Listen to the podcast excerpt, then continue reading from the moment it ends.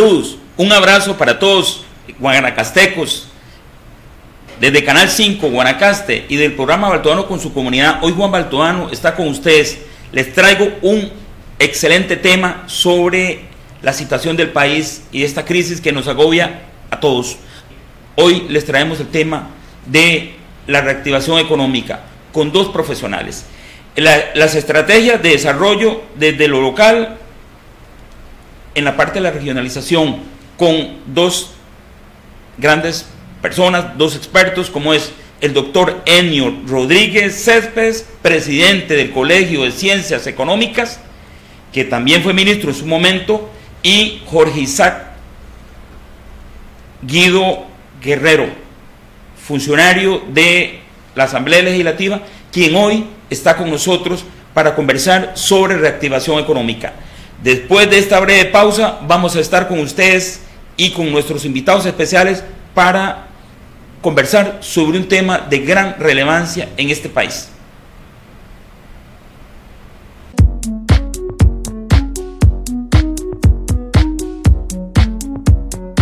Central 2000, para servirle. Central 2000, 24-7. 2000, no somos los únicos, pero sí los mejores. Taxi 2000, ofrecemos simple móvil, datáfono, por llamadas y WhatsApp.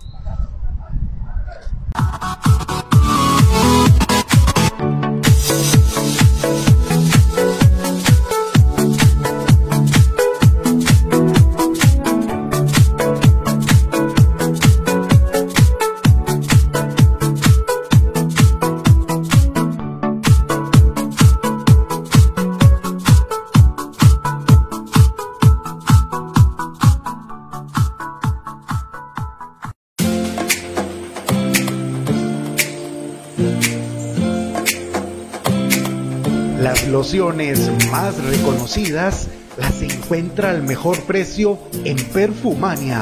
Aprovechen nuestra apertura, la afiliación con catálogo gratuito. Haga negocios con Perfumania.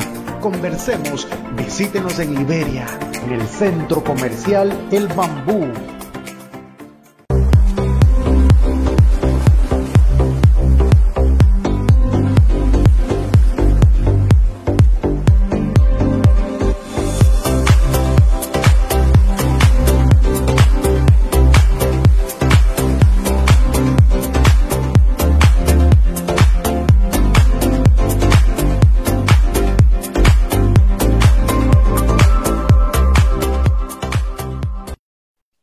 Amigos, como ya lo indicamos, hoy tenemos a dos expertos en materia económica. El, doctor Enio Rodríguez Céspedes, presidente del Colegio de Ciencias Económicas, y al licenciado, al máster Jorge Isaac Guido Guerrero, quienes, con quienes vamos a conversar sobre el tema de reactivación económica, o más bien sobre la estrategia de desarrollo desde lo local para implementar, para desarrollar la economía de este país. De ahí que vamos a presentarlos. Le damos la palabra a don Enio Rodríguez para que nos, se nos presente y pues, don Enio ya es muy conocido, este, es el presidente del Colegio de Ciencias Económicas y le damos el uso de la palabra para que se presente, don Enio. Bienvenido al, al Canal 5 Guanacaste y al programa Baltoano con su comunidad. Muchas gracias, eh, don Juan. Un gusto estar aquí en este su programa, Baltodano con la comunidad y en Canal 5 de Liberia. Es un gusto compartir con los amables televidentes sobre temas de interés nacional, gracias a la invitación de don Juan, que como bien lo indicó, soy doctor en economía graduado con licenciatura de la Universidad de Costa Rica y doctorado de la Universidad de Sussex del Reino Unido. He sido catedrático de la Universidad de Costa Rica y también fui ministro en la administración monje. Perfecto. Jorge Isaac, eh, bienvenido. Este, vamos a la parte de la presentación de, de usted. Por favor, tiene el uso de la palabra, Muchas gracias. Bueno, eh, primero que todo, un saludo a todos los que nos estén sintonizando. Muchas gracias, Juan, nuevamente por invitarme al programa. Para mí es eh, muy agradable venir a compartir aquí temas tan importantes en estos momentos como la reactivación económica, que creo que es algo fundamental que se debe hablar y generar estrategias para lograr ese objetivo que yo creo que todos queremos y es tener una mejor calidad de vida. Todo se logra solo si tenemos una economía bastante solvente en el país. Para hablar un poco de, de mi persona, pues tengo una licenciatura y también tengo una maestría en finanzas. Eh, soy estudiante del curso de corredor de bolsa y pues soy asesor en Asamblea Legislativa en temas económicos y financieros de la señora diputada Aida Montiel y estoy a la orden en todo lo que pueda eh, servir y, y, esclarecer todas las dudas que los televidentes tengan. Tienen la palabra, eh, don Enio, para dar inicio a esta propuesta o a esta estrategia más bien que tiene el Colegio de Ciencias Económicas para la reactivación económica. Muchas gracias, don Juan. El, el desarrollo nacional se caracteriza por fuertes asimetrías. Por un lado está la gran área metropolitana, que tiene indicadores de desarrollo económico, de desarrollo social y de desarrollo humano muy elevados, incluso comparables con países de mayor desarrollo económico.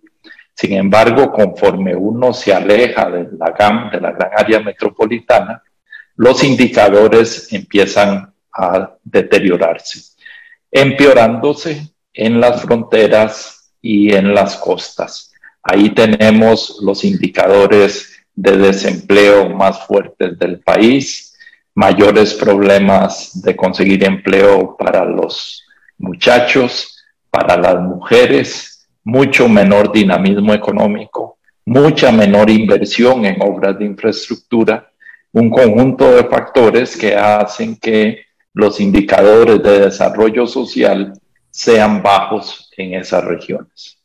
El colegio, preocupado por esto, ha hecho un análisis estadístico tomando la información disponible en el Instituto Nacional de Estadística y Censos y la hemos georreferenciado, es decir, hemos bajado la información a nivel de distrito de tal manera que sabemos los niveles de escolaridad, los niveles de desempleo, los niveles de pobreza, las necesidades de cada distrito.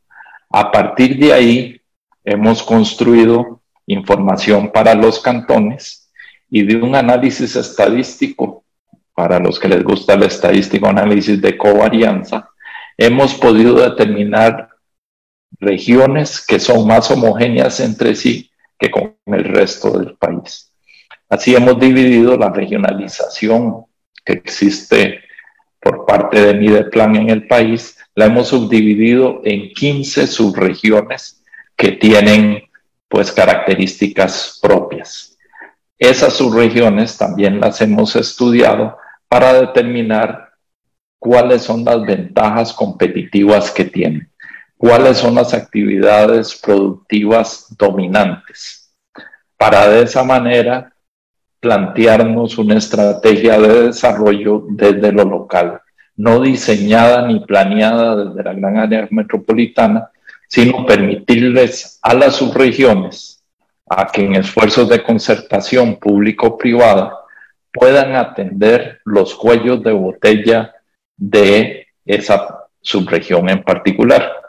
Tomo un ejemplo, Turrialba, Jiménez y Alvarado tienen un potencial turístico muy elevado y turismo de aventura. Entonces, si uno se plantea qué necesita esas actividades, bueno, la respuesta entonces es, si queremos potenciar el turismo de aventura en esos tres cantones, debemos fortalecer la enseñanza del inglés, la enseñanza de chef o de cocina. Hay un tema de vías de comunicación, pero entonces ya el diálogo se vuelve muy concreto a nivel local. Y lo que estamos promoviendo es que las autoridades municipales, diputados, de esas subregiones se reúnan con el sector privado para hacer propuestas concretas, lo que en, ciencias sociales ahora llamamos intervenciones de precisión.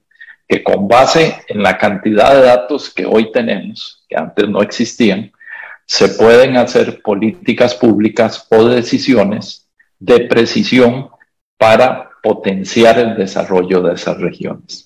Lo que queremos es revertir la tendencia de que todo el desarrollo se concentre en la gran área metropolitana e irnos a las regiones, plantear zonas francas, plantear encadenamientos, eh, buscar inversión extranjera que venga a potenciar esas cadenas productivas que se encuentran en estas regiones. Otra observación que hicimos eh, a partir de análisis de vías de comunicación y de tiempo y movimiento, donde reside la gente, donde trabaja, encontramos que el país está desarrollado en estrella hacia el como centro, la gran área metropolitana, y de ahí salen rayos. Uno va a la zona norte, otro va a Limón, otro va a Guanacaste, otro va al sur y las regiones no se comunican entre sí. Entonces, si un productor de, de una región quiere un producto de la otra, normalmente los costos de logística incluyen traslado a San José o a La Abuela y traslado al otro, al otro cantón. Es un enfoque radial. No hay verdaderos corredores logísticos, empieza a haber algunos, pero corredores logísticos que nos conecten las regiones entre sí. Entonces eso nos lleva a una combinación de conceptos. Por un lado, las actividades productivas dominantes de cada una de las regiones y un segundo concepto, cuáles son los corredores logísticos en ciernes que se empiezan a manifestar o que tienen potencial. Eso nos lleva a un conjunto de recomendaciones que sirven de insumo para la discusión local. Por eso es nuestro énfasis, desarrollo desde lo local con una propuesta que es territorial y que también es sectorial.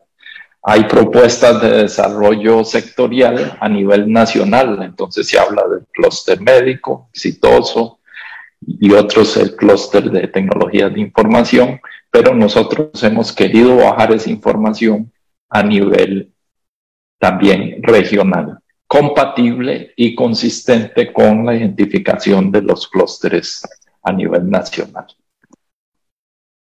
Ese sería a grandes rasgos la propuesta nuestra. Una excelente propuesta, Eugenio, eh, que bien articulada, considero yo que, que va a dar grandes frutos a lo que sería la reactivación económica de este país Lógicamente, y, permítame, este, o sea, porque tengo una, enorme preocupación, es esa propuesta es, que requiere una buena articulación, no sé si me explico, este, está siendo apoyada por, por Mideplan o hay alguna, alguna gestión, don, don Enio, eh, porque eh, tengo entendido por una actividad que ya se realizó sobre el tema de, reactivación económica, eh, la ministra de Mideplan, o sea, no estuvo en la actividad en ese momento. O sea, si, usted sí estuvo. Eh, y ahí se, se, se, llevó a cabo el comentario en ese sentido. Bueno, y eso sería una gran preocupación. O si hay un acercamiento sobre el tema, don Enio, ¿qué nos, qué nos, qué nos les comenta usted a, a, a la teleaudiencia de Canal 5? Bueno, nosotros eh, pues no somos gobierno ni pretendemos serlo. Eh, somos un colegio profesional. Eh, nos corresponde opinar, sugerir, proponer.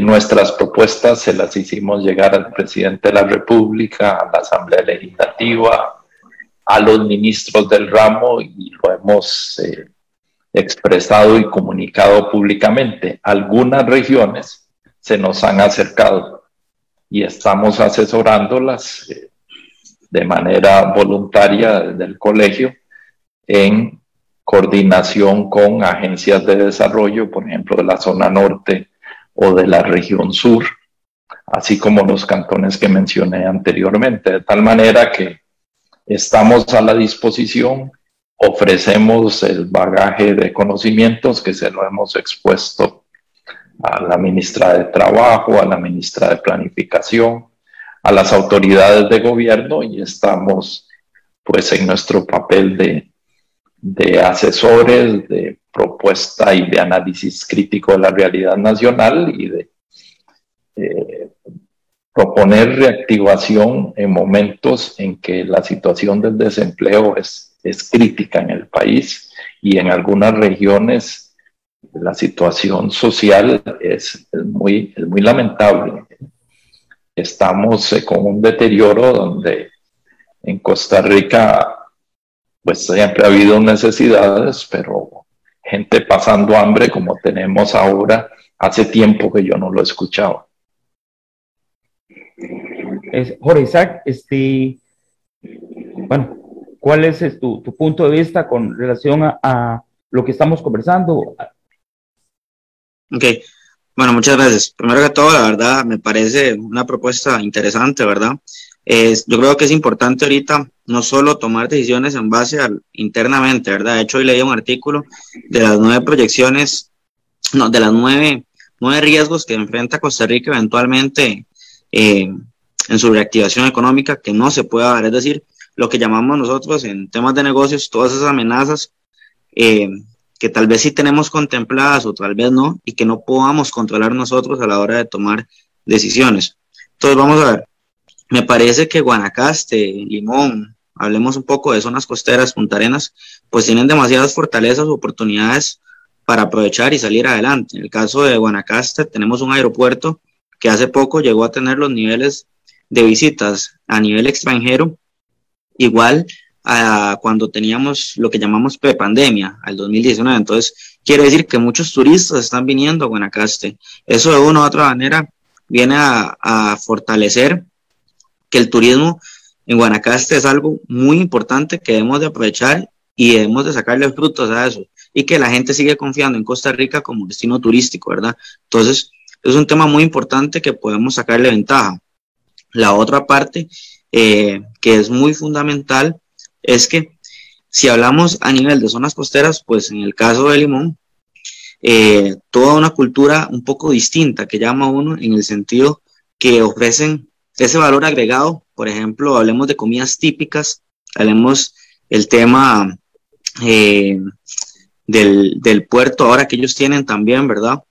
De APM Terminas, todo eso, ¿verdad? Eventualmente uno le puede sacar provecho y puede vender eso a nivel internacional, hablemos de la comida caribeña, etcétera. Entonces, todo ese factor turístico que encadenamos desde, desde esas regiones es algo fundamental que yo creo que uno le puede sacar provecho. La, la otra parte importante, ¿verdad? Eh, si lo vemos a nivel de Punta Arenas, pues está Caldera.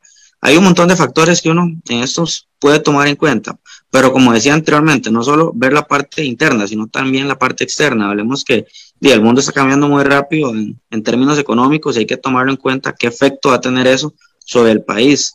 Incluso Costa Rica, ¿verdad? Tiene una proyección de crecimiento económica más baja y al final tenemos una proyección de un 3,9%.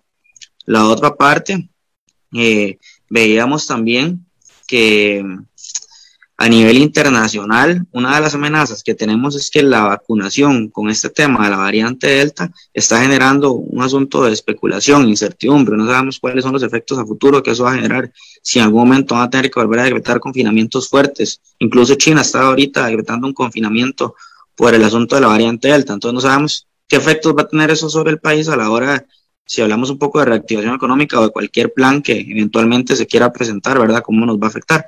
Entonces yo creo que en estos planes que uno presenta, ¿verdad? Tiene que tomar en cuenta también todos los factores internacionales que de una otra manera pueden tener un efecto directo sobre el país.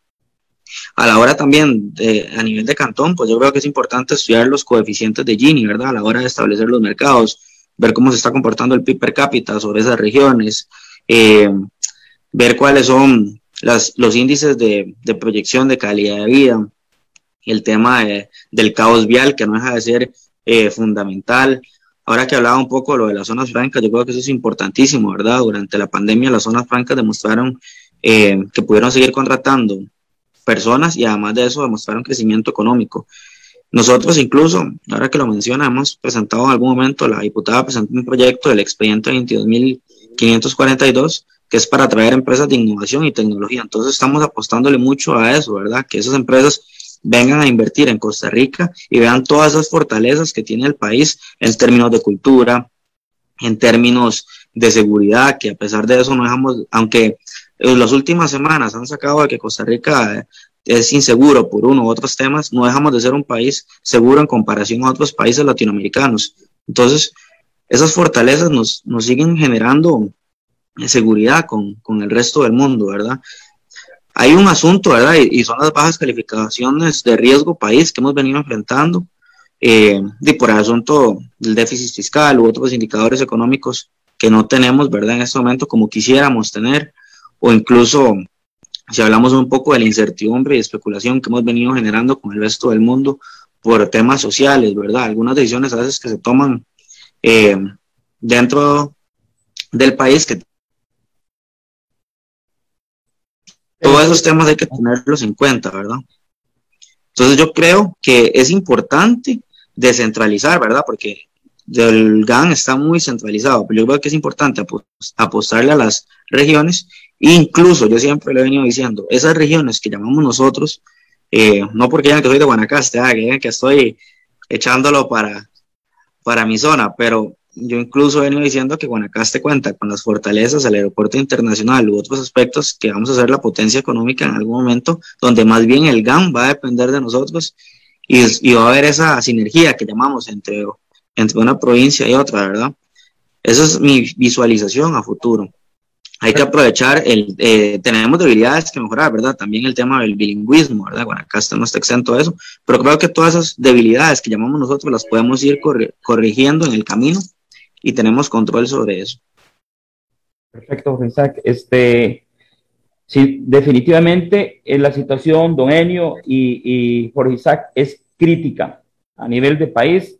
Este, y se deben tomar medidas, medidas que realmente nos vengan a ayudar a resolver. Sí me preocupa eh, este, esta estrategia que está desarrollando eh, Mideplan en el tanto que este, no, ha, no ha sido dada a conocer lo suficiente, don Enio, e incluso la última capacitación creo que fue ahora el 28 de julio, y, este, y hay quejas, hay mucha gente que se está quejando, don Enio, porque no se ha dado a conocer lo suficiente. Vamos a ir a una breve pausa y continuamos con nuestros invitados sobre el tema eh, de reactivación económica desde una estrategia de desarrollo desde local eh, a la regionalización. Ya volvemos.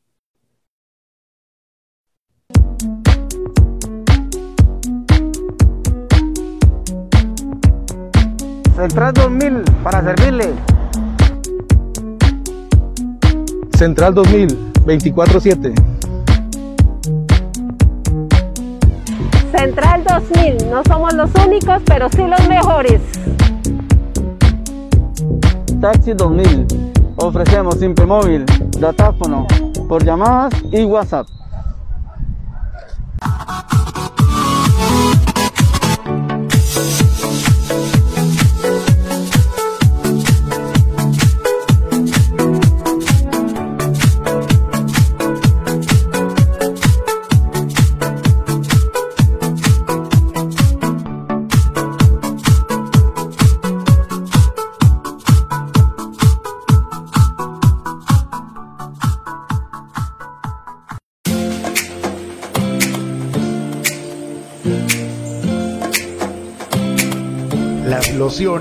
Más reconocidas las encuentra al mejor precio en Perfumania.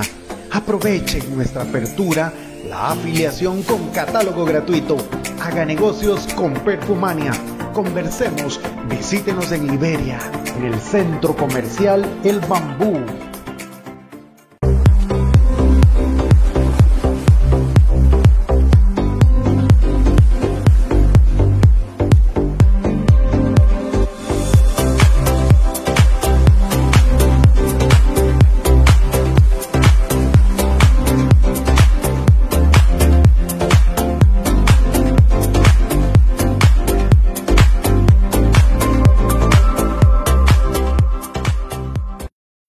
Bienvenidos nuevamente, Dueño y Jorge Isaac.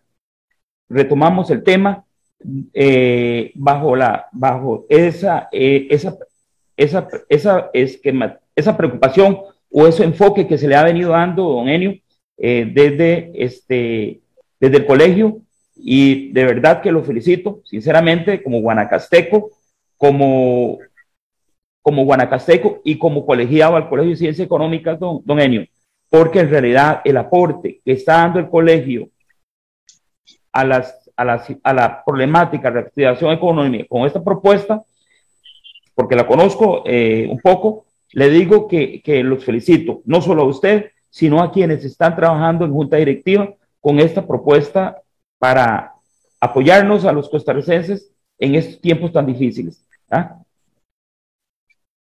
Aquí tenemos eh, dos desafíos, uno de muy corto plazo, que es reactivar el empleo. Eso es urgente para que las familias puedan recuperar sus niveles de ingresos.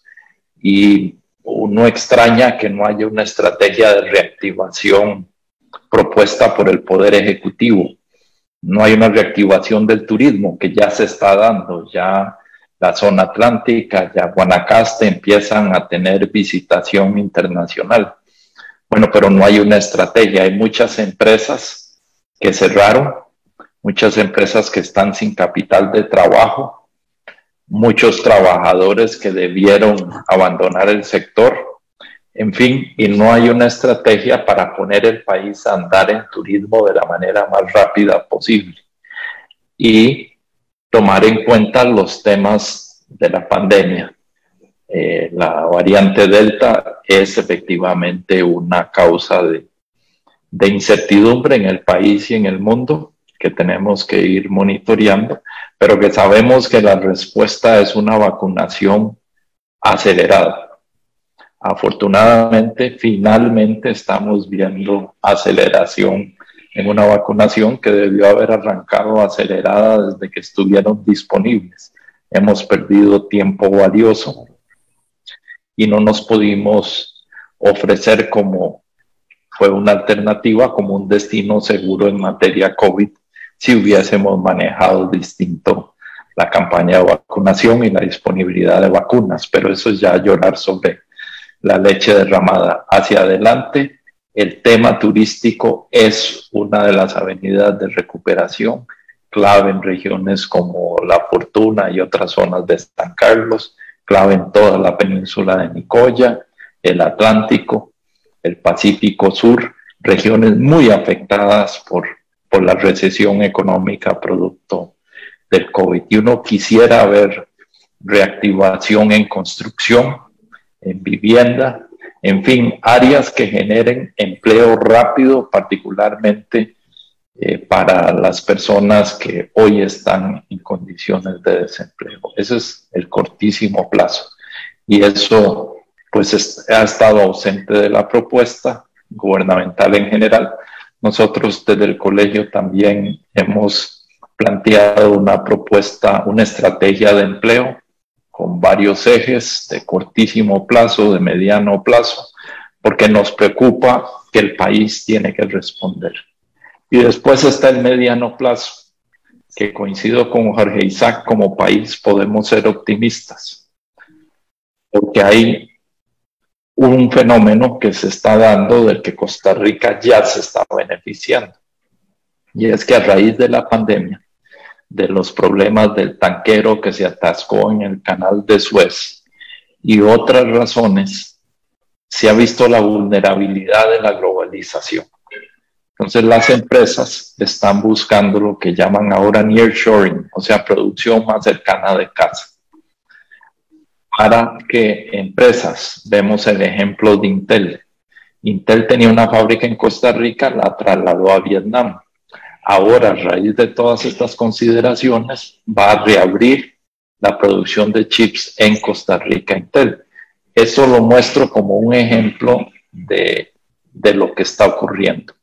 Es un buen momento para atraer inversión extranjera. Costa Rica está muy bien posicionada por distancia, horas de Estados Unidos, horario que coincide con el del centro de Estados Unidos, dos horas en avión a Estados Unidos y la cantidad de vuelos producto del desarrollo turístico que hace posible el transporte por avión y por aviones de carga de una manera expedita. Costa Rica tiene una competitividad ahí. Y ahí hay que entrarle a las debilidades estructurales que tenemos en inglés, en, técnicos en el área de computación, en las áreas nuestras financiero-contables, porque la demanda ahí es enorme. Pero entonces ahí tenemos una apuesta que hacer. El turismo, desde luego, es una apuesta nacional que debemos recuperar, pero también tenemos que preocuparnos por ese 50% de personas que trabajan en el sector informal. En su mayoría no están cotizando para el IBM, eh, no van a tener pensión. Eso es un, un problema, una bomba de tiempo que estamos incubando. Y necesitamos ya, o hace años, una estrategia de formalización donde se le haga fácil una transición hacia la formalidad y no pretender cobrar retroactivamente a los independientes y a las pymes eh, cobros excesivos que hacen que se mantengan en informalidad. Entonces tenemos que plantearnos una estrategia de formalización una estrategia de fortalecimiento del ecosistema emprendedor. Muchas de las soluciones van a ser por la vía de los emprendimientos, pero con una vía rápida hacia la formalización. Son un conjunto de acciones de corto, orientadas al corto y al mediano plazo. Que las necesidades que hoy tenemos Costa Rica es un país tranquilo, pero en otros países hemos visto los estallidos sociales producto de grupos medios que, que se empobrecen y, y, pierden la paciencia. Bueno, no, ningún país está vacunado contra eso. Yo creo que debemos tener una reacción rápida. No puede ser que los niveles de pobreza y desempleo estén en los niveles que están mientras vamos construyendo esas fortalezas de mediano plazo. O sea, como país, eh, a mí me tocó por trabajos eh, con el Banco Interamericano de Desarrollo, con la CEPAL, conocer todos los países de América Latina y el Caribe. Costa Rica la tiene relativamente fácil cuando yo la comparo con, con las dificultades y desafíos que tienen que enfrentar otros países.